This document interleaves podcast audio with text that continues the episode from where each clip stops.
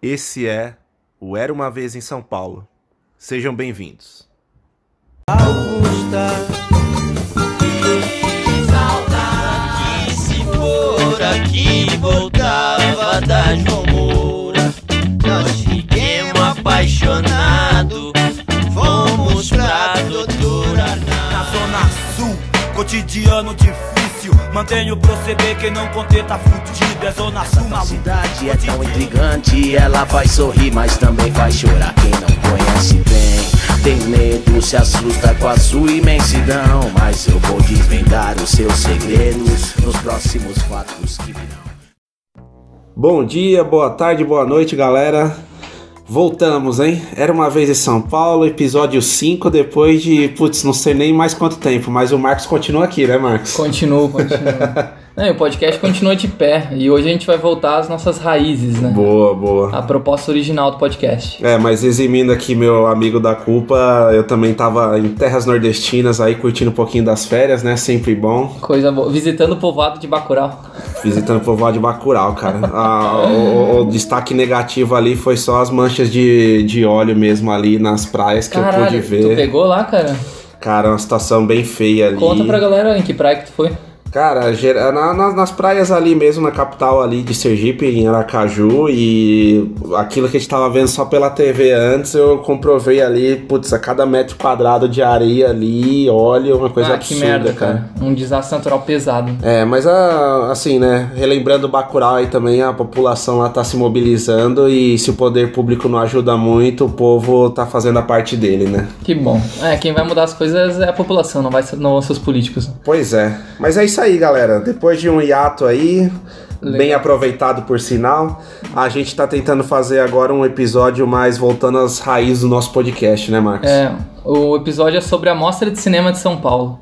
Ou seja, é mais que nunca um episódio focado na, na cultura da cidade de São Paulo, né? É isso aí. Um episódio que, na, um, na verdade, um festival de cinema que nasceu lá em 77 e que a gente quer passar para vocês um pouco da história e algumas recomendações, um, num, num tiro rápido, né? É isso, até porque a gente passou muito tempo também, né, nos últimos episódios focando mais nos filmes, assim, e tentando trazer alguma coisa ou outra da cidade, experiência, né, nos cinemas, mas agora a gente quis fazer um, até pela oportunidade da mostra estar acontecendo aqui, fazer um episódio mais dedicado em si à cidade, né, e, putz, ao, ao cinema e tudo isso junto, né, pela mostra internacional.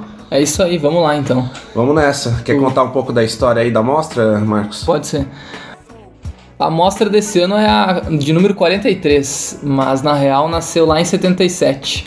E de uma maneira bem resumida, a gente vai trazer aqui para vocês quem criou e por que ela foi criada. Uh, basicamente nasce com o Leon Kakoff, ele é um crítico brasileiro que trabalhava com, com a indústria do cinema naquela época, trabalhava com cultura no MASP. E ele, na verdade, não é brasileiro, ele era um armênio que se naturalizou no Brasil. Uh, o que, que importa dessa história? Importa que em 77 o MASP te- teve um aniversário, teve o seu aniversário de 30 anos de fundação e o Leon Kakoff, que, nós, que eu acabei de citar, ele decidiu fazer uma mostra de filmes nacionais e internacionais. E isso, de certa forma, começou a se configurar como um festival de cinema.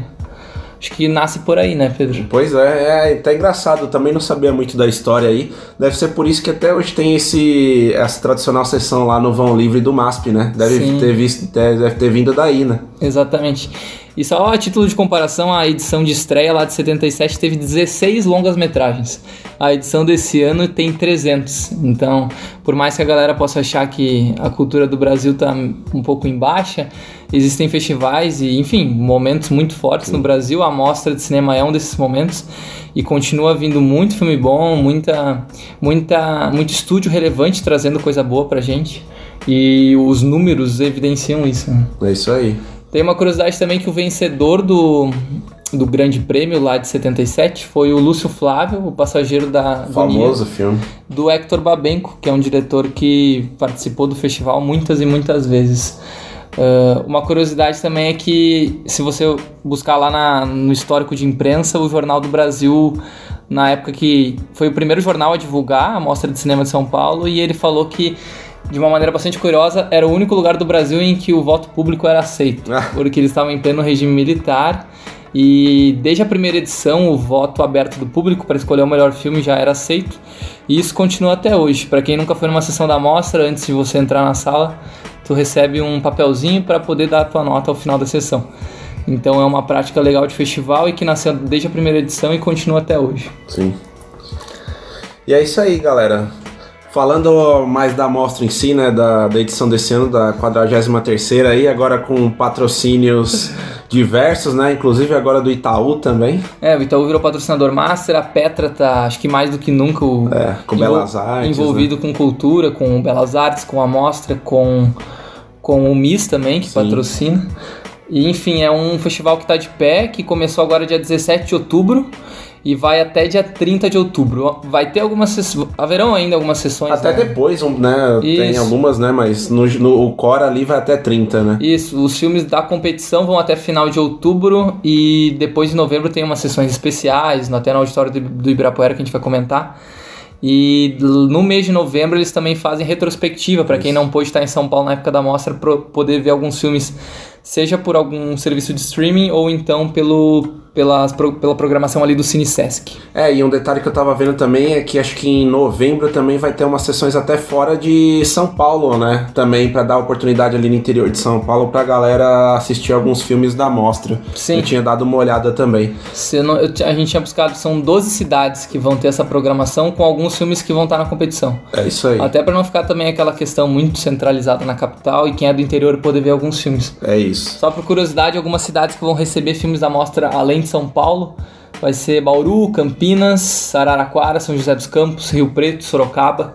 Então é bem espalhado pelo estado, né? É isso aí. Legal. E falando em si, né, do- dos ingressos, como é que faz pra participar também, né, pra poder conferir, é, até a gente tava fazendo esse exercício porque é um negócio sempre complicado, né, nas últimas mostras também tem melhorado muito esse serviço, mas era uma coisa até um pouco nebulosa, falando bem sincero assim, como é que a gente conseguia os ingressos, principalmente pros filmes mais concorridos, né, mas agora acho que tá muito mais fácil, né? Você tem a central da mostra, né? Que se eu não me engano fica ali na no Conjunto Nacional, né? Isso, ali na Avenida Paulista, na esquina com a Augusta, no É. sentido Jardins, tem a Central da Mostra. Ali perto da Livraria Cultura e tudo mais. Isso. E aí você compra os ingressos também pelo site, né? Pelo Velox, quatro dias antes, né? De, de antecedência aí. Só tem que ficar de olho nisso também para principalmente para os filmes mais concorridos para conseguir garantir, né?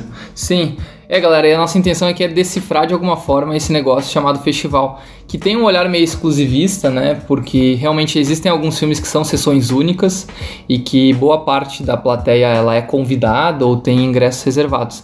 Mas não existe nenhuma sessão fechada, sempre existe a possibilidade de vocês tentarem assistir. Isso e aí. como o Pedro falou, existe a compra na, na central. Você pode também ir na bilheteria no dia do evento, que é uma prática muito antiga e muito tradicional. Só que quando a gente fala ir na bilheteria, não é ir na bilheteria faltando 10 minutos. Né? Por exemplo, imagina que a sessão que vocês vão querer pegar é 7 da noite. A bilheteria abre meio-dia, meio-dia já, já, já vai ter algum. Já, pelo menos um número considerável, burburinho assim, ali, um né? burburinho de pessoas querendo comprar ingresso. E se for um filme de sessão única ou de um filme que ganhou algum festival europeu, é provável que haja uma fila bem grande. Então é recomendável que, beleza, eu quero comprar na bilheteria do dia do evento, se organiza para ir no horário de abertura da bilheteria. É isso aí. Ou então a opção que eu pessoalmente tenho optado é se organizar para comprar pela Velox Tickets, que é como o Pedro falou, com 4 dias de antecedência. Então, beleza, eu vou assistir o filme numa quinta-feira. No domingo anterior, vocês entrem na Velox Tickets e comprem, porque vai ter lá um- uma cota, de, se não me engano, de 10 ou 20% de ingressos reservados para compra online. E só que um detalhe, até uma dica que a gente dá para vocês para quem quiser ir numa sessão da mostra. Os ingressos não liberam exatamente quatro dias antes. É quatro dias antes, às 11 da manhã. Então, por mais que a sessão seja numa quinta, 8 da noite, os ingressos vão estar disponíveis na Velox na- no domingo anterior, às 11 da manhã. Então, isso é um ponto importante para vocês se ligarem. E acho que algo legal de falar também dos ingressos da mostra, para decifrar mais ainda, é que não se assustem, porque não existe mesmo poltrona marcada. No site ou na bilheteria você só compra o ingresso. E no dia, quem chega primeiro pega o melhor lugar, é por ordem de chegada, vão se acomodando na sala como um todo. assim. Sim. É uma prática de festival mesmo. É, e, e, e para fechar aí, antes de a gente falar das nossas dicas em si, Acho que vale a pena trazer um ponto também muito legal dessa mostra, a questão dos filmes brasileiros, né, que são os 20% da programação, 60% do, de mais ou menos 300 filmes ali da mostra, e, e a questão também da diversidade de locais, né? Não só nos cinemas mais de arte aqui de São Paulo, mas e nessa edição a gente vai ter filmes, né? Já tivemos filmes, né? Ali no Teatro Municipal, sessões únicas, né? De filmes pres- gratuitas. né? gratuitas, né? De filmes prestigiadíssimos aí, e até em céus também, né? É verdade. Então você vê a diversidade e, e até aquele medo, aquela ressalva né, que a gente estava fazendo em relação até o momento que o nosso país vive e como isso poderia afetar um evento de arte como a mostra, mas a gente está vendo aí que ela continua firme e forte, né? Exatamente. São muitos cinemas, se vocês entrarem no site lamostra.org, a lista está completa. E como o Pedro falou, é muito legal ter boa parte da programação dedicada para filmes nacionais, para filmes estreantes, né? Claro, existem retrospectivas, mas existe um, um espaço dedicado muito para novos filmes, novos projetos. né? É isso aí. Tem algum destaque, Pedro, que, que tu quer comentar aqui com a galera sobre quem vem para mostra ou algum filme específico que vai ter? É, então, agora, né, já dando a introdução para as nossas dicas em si, a gente vai ter, é, é- é uma prática até comum, né, da, da, da mostra aqui de São Paulo, de trazer alguns nomes importantes que estão participando, né, seja direção, atuação, produção, tudo mais. A gente vai ter, por exemplo, o Leonardo Sbaralha e o Olivier Assayas. Assayá, ah, ju- pedindo ajuda aqui ao Marcos, né, para pronúncia francesa, né, que são respectivamente ator e diretor do Wasp Network, né, um filme aí que conta com a participação também do Wagner Moura, né, Exatamente, Penélope Cruz. Penélope Cruz. É, o Vasp Network é um filme novo, que não tá em circuito comercial ainda, que vai passar na mostra. Vai ter a, a galera que o Pedro falou, a equipe de produção do filme. E também tá tendo uma retrospectiva da carreira do Asaya aqui na, na mostra. Então, quem quer conhecer essa, a carreira ou algum filme específico da história desse diretor, vale bastante a pena, porque é um cinema francês bem atual. E é um diretor bastante consagrado ultimamente, tem ótimos filmes, né? Pes- Pessoalmente, o que eu mais gosto é o Personal Shopper, se vocês quiserem pegar.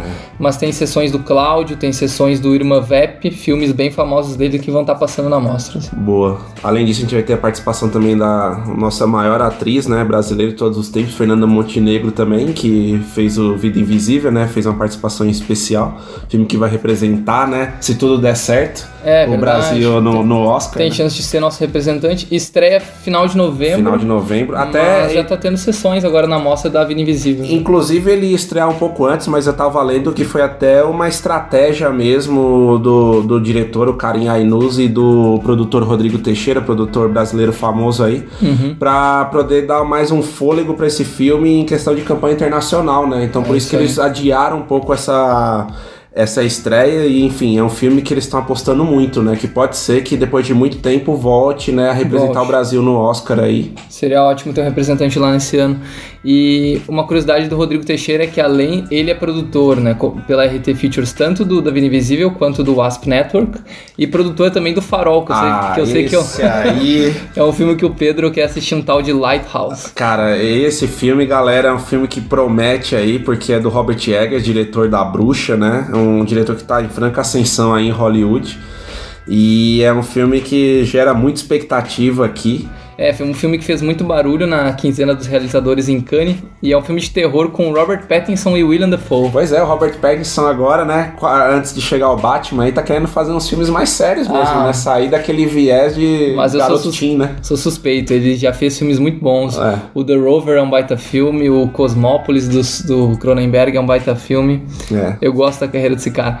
Mas a gente falou do, do Farol porque o William Dafoe, que tá contracenando com ele esse filme aí, ele vai participar aqui da mostra, né? Ele vai vem tá pro aí. Brasil, o, o Robert Eggers talvez, talvez também É. venha. O Rodrigo Teixeira tá aí porque ele é arroz de festa, né? Ele... Esse filme, galera, ó, vou ser sincero com vocês, tá? Eu tô, eu tô recomendando aí, mas sinceramente esse ingresso vai ser meu. É, galera. porque vai ser uma sessão super concorrida, é tipo quem chegar primeiro, né? Não é sessão única, o The Lighthouse. Se vocês buscarem no site da mostra, tem lá exatamente o dia e o horário. Isso. No auditório do Ibirapuera, inclusive. né? Exatamente. E três recomendações nossas da, da RT Features, né? É isso aí. Legal. Galera, além dessas recomendações mais pontuais que a gente, comen- que a gente acabou de falar, e de comentar também sobre ingressos, sobre cinemas que estão participando da história da mostra. Uh, eu e o Pedro trouxemos aqui uma lista de filmes até com um número de sessões e de horários que a gente gostaria de recomendar a vocês, se vocês quiserem assistir, se vocês conseguirem alocar um tempo, que são mesmo experiências cinematográficas bem legais. Existe uma dupla de sessões aqui que eu vou recomendar e que eu sei que uma galera é, de certa forma não, não tem estômago para assistir, que são filmes longos, são filmes fora do convencional, não são filmes americanos nem Só tomar um Red Bull pra aguentar. nem da Europa Ocidental. Basicamente, um filme é um filme filipino de um diretor que está se consolidando cada vez mais no cenário mundial de cinema, que é A Interrupção, do Lav Dias. É um filme da, sobre a história das Filipinas, tanto o tempo presente quanto o passado ditatorial. É um filme que eu já assisti no MIS e que eu recomendo bastante. Só que ele é um filme de 4 horas e meia, então é importante que as pessoas que forem assistir entendam que não é uma linguagem convencional, editada, rápida. É um filme que desenvolve as coisas de uma forma muito mais natural, orgânica e que não tem pressa em chegar onde ele quer chegar. É uma maneira diferente de fazer cinema, né, Pedro? Com é... certeza. E é sempre recomendável a gente explorar novos modelos para não ficar retido somente numa forma de fazer arte. O, a interrupção vai ter, vai, ter, vai ter três sessões, e como eu falei, já teve uma do MIS. E se vocês pesquisarem no site da mostra, tem uma próxima no dia 29 de outubro, outra no dia 27 de outubro, então opções não faltam.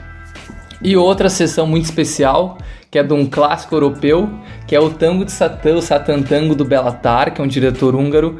Também é uma dessas experiências diferentes que vocês só vão encontrar na mostra, porque trata-se de um filme de 7 horas e meia. Meu Deus. Tranquilo, hein, galera? Tranquilo.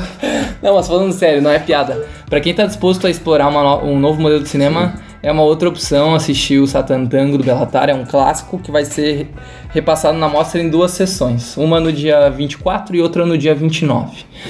É, imagino que também um filme é, longo assim também, eles façam alguma pausa, também não vai ser aquela coisa, né, que Certo. pelo menos alguma coisa, uma pausa no meio do filme aí deve ter pra galera dar uma Certo. respirada, né? Na inter- No caso do, do Lavi Dias no MIS, não teve pausa nenhuma. Ah, então Foi- eu não sei, talvez seja caia por terra isso que eu falei, galera. Foi diretaço, mas do Bela, o filme do Belatar acho que seria sensato ter uma pausa. E além disso, também tem alguns filmes exclusivos que ainda não estão em ci- circuito comercial que vão, que vão passar na mostra. E um deles o Pedro até já assistiu. né? Pois é, galera, dei uma queimada de largada aí, não, não aguentei. O, o primeiro filme encabeçando essa lista aí que o Marcos estava falando é o Parasita, né? É o filme do Bong Joon-ho, que é um diretor já famoso aí, que fez alguns filmes comerciais como Expresso do Amanhã, com Chris Evans, fez também o Oksha com... A Tilda Swinton. Isso, no- do Netflix, né? Que é uma galera aí já deve ter visto, fez o Hospedeiro também, É, né? o Hospedeiro é o grande filme, ele fez o Memories of Murder também. Enfim, é um, é um grande diretor. É, pra não dar muito spoiler assim, galera, a única coisa que eu posso falar é que é um filme muito bom mesmo, assim, um filme bem, bem, bem construído, assim, como já é prática comum também do cinema sul-coreano, tá? E é um filme que tem alguns elementos bem parecidos com Bacurau, inclusive, Sim. sabe? É uma coisa que puxa pra luta de classes, Sim. é uma coisa que me lembrou até o, o filme que ganhou a Palma de Ouro no, no ano passado, o filme japonês lá, que agora me O fugiu a memória. de Família. O assunto de família. Assim, tem semelhanças, tá? E é um filme muito bem feito, mas assim, não quero dar muito mais spoilers, só vou falar aqui, galera, que ele vai estar em três sessões, tá? Na mostra. E com certeza vai ser um dos filmes mais concorridos, tá? É, então. é bom se programar é com bom se antecedência. Programar. O Parasita, ele foi o ganhador da Palma de Ouro em Cannes esse ano. E pra quem tá no Brasil e quem é cinéfilo, é um grande momento, porque a- o Parasita tá passando, que é a Palma de Ouro. O ganhador de Veneza, né, do Leão de Ouro, Coringa, está em cartaz. Exatamente. E o outro filme que fecha a trinca de grandes festivais europeus, que é o Festival de Berlim, vai passar na mostra também, que é o Sinônimos, né? É isso aí, o Sinônimos, que é um filme até que eu tava dando uma pesquisada esses últimos tempos, assim, foi uma grata, grata surpresa, esse também vai estar na minha lista. Cinco sessões, tá, desse filme, como o, Marcos, como o Marcos falou, foi o filme que ganhou o Urso de Ouro lá em Berlim. É, um bem generoso, cinco sessões. né? É, e aí só dando um, um pequeno comentário desse filme aqui, ele é um filme que acompanha a dificuldade de um jovem refugiado em Paris e que tem como única ferramenta um dicionário francês hebraico. Oh. Então deve ser alguma coisa ali como a, a- a- como é que eu posso dizer, né? A introdução desse cara ali naquele mundo mais cosmopolita ali de Paris, né? Então deve ser algo interessante, né? Sim, sim, eu vou tentar pegar uma sessão de sinônimos com certeza. Boa. Uh, além desses, desses dois que a gente citou, também tem uma sessão especial que vale a pena comentar com vocês, que é o gabinete do Dr. Caligari, que é uma dessas sessões que vai ter no Ibirapuera com, a com o Jazz Sinfônica ao vivo. Então a trilha sonora vai ser tocada ao vivo lá no, no Ibirapuera e vai ser uma sessão única lá no dia 2 de novembro, no, na área externa do Ibirapuera. Então, para quem também está disposto a, uma- a, re- a rever um clássico, um clássico alemão, do cinema mudo, com trilha sonora ao vivo, coisas que vocês só conseguem ver na Mostra de São Paulo num grande festival de cinema. né? Boa. E aí, além de todos esses filmes que a gente falou, galera, um filme também que eu tava querendo destacar aqui é um filme que vai encerrar a mostra esse ano, que é Os Dois Papas. Ah, que é o Fernando filme do Meirelles. Fernando Meirelles aí, é um filme que vai ter no.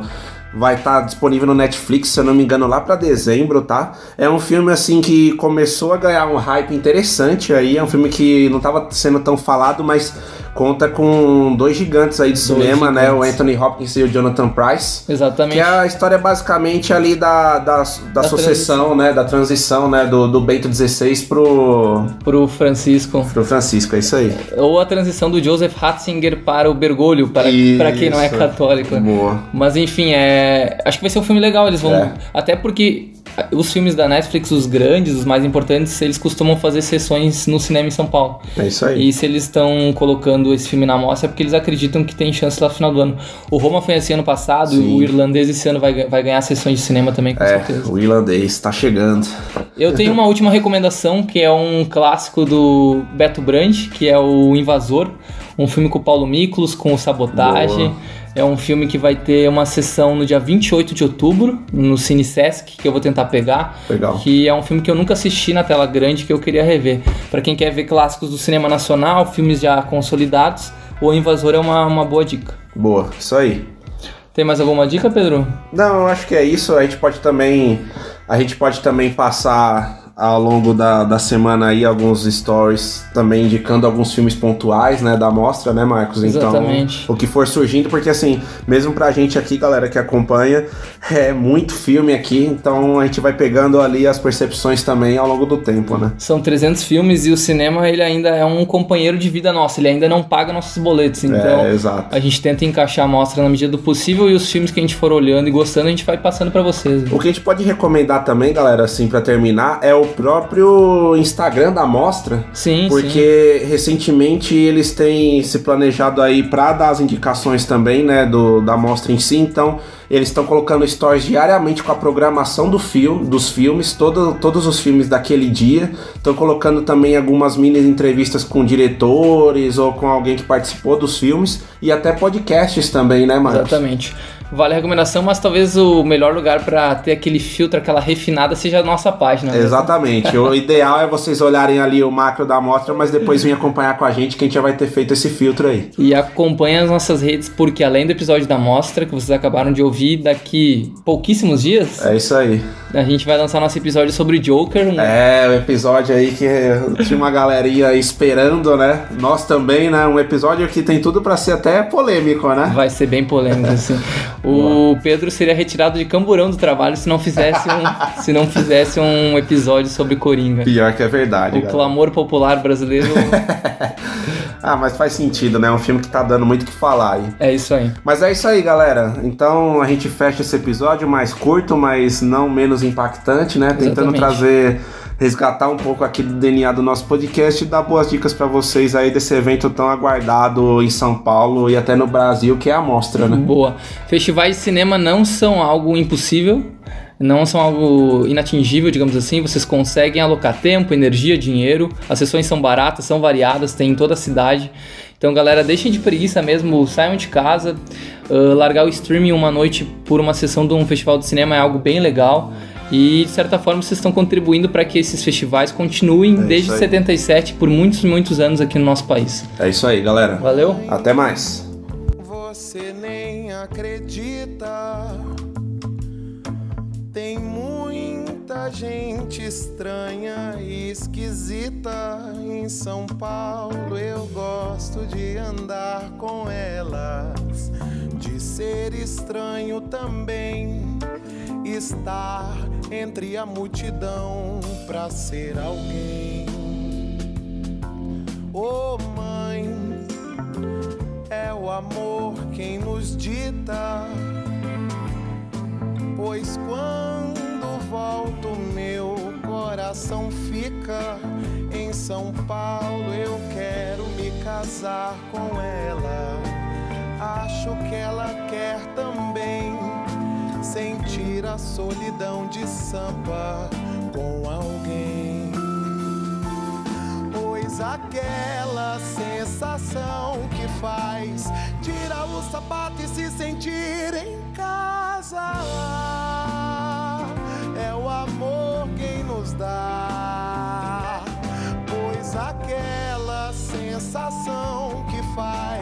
Tirar o sapato e se sentir em casa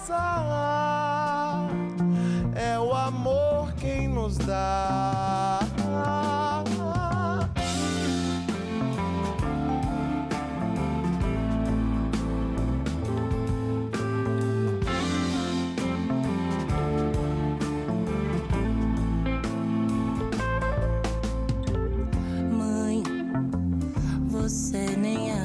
Acredita. Tem muita gente estranha e esquisita. Em São Paulo eu gosto de andar com elas. De ser estranha também. Estar entre a multidão e ser alguém. É amor quem nos dita.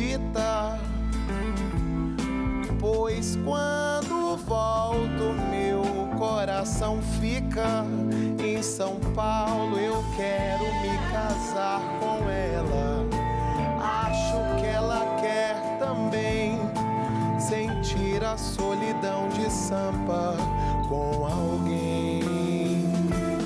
Pois aquela sensação que faz tirar o sapato e se sentir em casa é o amor quem nos dá. Pois aquela sensação que faz tirar o sapato e se sentir